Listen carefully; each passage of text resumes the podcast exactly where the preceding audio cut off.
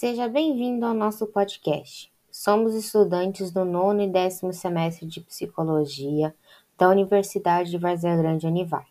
Estaremos com vocês para conversa sobre assuntos relacionados ao seguinte tema: desafios encontrados pela equipe da escola no cenário da pandemia.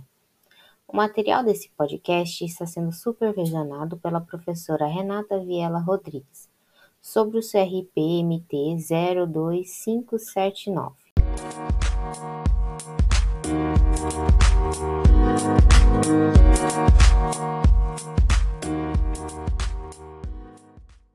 No episódio de hoje, iremos falar como estão as aulas e as dificuldades enfrentadas pelos professores e gestores das escolas. Ouviremos agora a experiência da Iolanda, professora da Rede Pública de Educação. Logo após, iremos conversar um pouquinho sobre as formas de aprendizado nesta pandemia. Boa noite, eu sou a professora Yolanda, eu sou professora de inglês e espanhol. Eu estou na educação já há quase 30 anos, final desse ano, 2020 eu já completo 30 anos e eu estou perto da aposentadoria. Aposentadoria desejada, né? Bom, a minha formação, eu sou formada na área de letras, fiz faculdade fora do país e eu estou lecionando aqui, sou concursada na rede municipal desde o ano 2000. Trabalhei em várias escolas particulares aqui no Mato Grosso, escolas de idiomas, e minha caminhada pela educação. Nesses tempos de pandemia, é, foi um, está sendo um desafio, principalmente com as nossas crianças, que são as aulas remotas, né? A distância. E a gente. É, é todo está sendo um desafio muito grande para nós professores.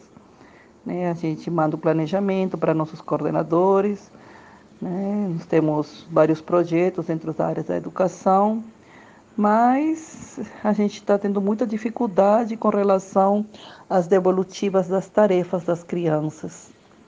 É, tem muitas famílias que não colaboram, né? As famílias são omissas e a gente pede nos grupos, a gente trabalhando com os grupos do WhatsApp, né? que é o, é o que foi usado a a proximidade mais deles, né? E então assim, tem algumas famílias que mandam, tem outras que deixam um pouco a desejar. É, o comprometimento da família ser muito pouco. De 100% que nós temos na escola de alunos presentes, na, nas aulas remotas, 20, 25%, e todos fazem o que a gente pede. É muito, é muito angustiante para nós professores, né, é, trabalhar nesse ritmo, com o que a gente está passando agora, né? Porque, assim, você é acostumada a dar sua aula dentro de uma sala de aula, você tem um resultado, um resultado com os alunos, você está bem presente. Já nas aulas de educação à distância, é muito tudo é muito angustiante, principalmente foi um ano para mim é, muito angustiante, mesmo assim, na parte das tecnologias, né? Não, não tenho, minha facilidade não é muita, né? Mas eu fato, trato de aprender, trato de fazer, né? Mas mesmo assim é mais é bem complicada, né? Uso também bastante o YouTube, coloco vídeos para as crianças, né? É, dentro das minhas aulas de inglês, no caso, né? Que eu estou com inglês esse ano, trabalho, é, passo os vídeos em inglês, a, a preparo uma aula através desse vídeo, de vez em quando eu faço uma gravação com eles, né? Então, está sendo tudo muito novo para nós, muito novo. E essa nova maneira de lecionar, ela acho que é um desafio. Eu acredito, eu acredito assim pela minha experiência profissional e pelo que eu vejo é, em, é, no, na parte da, da, rede municipal do município de Cuiabá, que ainda falta muita coisa.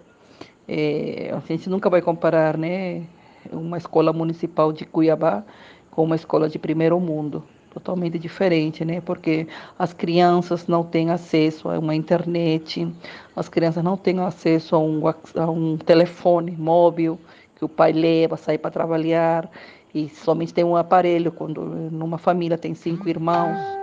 Então tem todos esses problemas que a gente está atravessando, né? É muito é muito triste ver tudo isso, né? E a gente está aí, né? Para continuar ver, para continuar esperando, continuar esperando, né? Que acabe essa pandemia logo para que os, o próximo futuro, né? Do, da, das aulas voltem ao normal, né? E que melhore principalmente a nossa educação, né? É isso que todo professor quer, né? Boa noite. Observamos na fala de Holanda aspectos que trouxemos em antigos podcasts sobre a, o vínculo da família à escola. A necessidade desse vínculo é muito importante para a construção do conhecimento do aluno. Observamos, né, nessa fala, que é esse vínculo precisa ser trabalhado para o professor também não se sentir como o único responsável dessa educação, como a própria Yolanda traz na sua fala, a dificuldade que ela encontra para que os pais é, fiscalizem os filhos para que tenha é, esse retorno dessas atividades. Observamos bastante isso na fala dela. Observamos também a dificuldade dos professores em criar novas formas para trazer o aluno nesse meio de pandemia, né? Trazer essa nova cara para a educação. Isso é muito importante e vamos trabalhar sobre isso no, nesse podcast, sobre as formas de aprendizado e novas formas de olhar a educação, formas de melhorar o aprendizado. Quando o aluno se depara com um novo corpo de informações, ele pode decidir absorver esse conteúdo de maneira literal. Esse modo, a sua aprendizagem será mecânica, pois ele só conseguirá simplesmente reproduzir esse conteúdo de maneira idêntica à que ele foi apresentado. Nesse caso, não existe um real atendimento do conteúdo apresentado e o aluno não conseguirá transferir o que aprendeu para a solução de problemas em outros contextos. O professor, enquanto aquele que ensina, e o aluno, em quem, enquanto aquele que aprende, são pessoas que interagem. E, ao interagirem, constroem um terceiro elemento, que surge a partir dessa relação: o processo de ensino e aprendizagem. Essa relação influencia muito esse elemento e não pode ser deixada de lado. Em termos contemporâneos, a psicologia escolar e educacional entranhou nos processos educativos a noção de ensino-aprendizagem, que procura ligar de uma forma indissolúvel essas duas ações, ao ensinar e ao aprender. As teorias pedagógicas do século XX, de forma geral, centram-se neste vínculo. Só se aprende aquilo que é ensinado. Não se pode aprender sem que alguém ensine. Quando o aluno se depara com um grupo de informação e consegue fazer conexões entre este material e seu conhecimento prévio em assuntos correlatos, ele irá ele estará construindo significados pessoais para essa informação, transformando-a em conhecimentos, em significativos sobre o conteúdo apresentado. Estamos falando aqui da aprendizagem significativa. Em uma aprendizagem significativa, não acontece apenas a retenção da estrutura do conhecimento, mas se envolve a capacidade de transferir, transferir esse conhecimento para sua possível utilização em um contexto diferente daquele que se é daquele que se. Existem vários métodos e recursos pedagógicos que podemos utilizar para a abordagem da aprendizagem significativa. Importante que essa seja Importante que essas sejam pensadas a partir da realidade concreta do estudante e que o envolva na construção do conhecimento. metodologias que são integrativas e integrativas. Dentre esses recursos, damos destaque aqui ao mapa conceitual.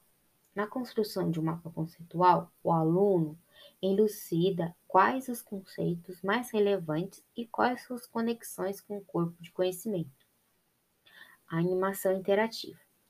A animação interativa utiliza um modelo de conceito científico para simular um evento específico. Desse modo, cada aluno escolherá um ritmo conveniente para utilizar os recursos de uma animação, e ao agir dessa maneira, ele evita uma sobrecarga em sua memória de curto prazo.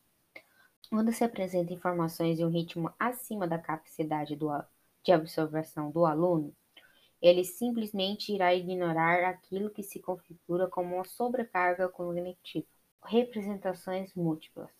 O ser humano se comunica com o seu ambiente social através de símbolos visuais e verbais, e, no entanto, grande parte das transmissões de informações acontece através de codificação verbal, seja ela escrita ou oral. O uso integrado de um mapa conceitual, animação interativa e texto se configura como uma estratégia pedagógica consistente com a teoria de aprendizagem, além de se apresentar como uma possibilidade instrucional que utiliza de uma maneira natural as possibilidades oferecidas pelo computador e a internet. Os estilos podem contribuir para três autores principais no processo de ensino e aprendizagem: professores, estudantes, gestores. O conhecimento pode contribuir para professores na escolha e modelagem das estratégias de ensino.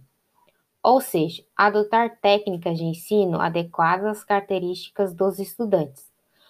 Para os estudantes, conhecer o seu estilo de aprendizagem é importante para entender e desenvolver estratégias de aprendizagem enquanto o professor ensina em um estilo não preferencial. Se vocês gostaram do nosso podcast de hoje e quiserem saber mais sobre o assunto, sugerimos a leitura dos textos abaixo.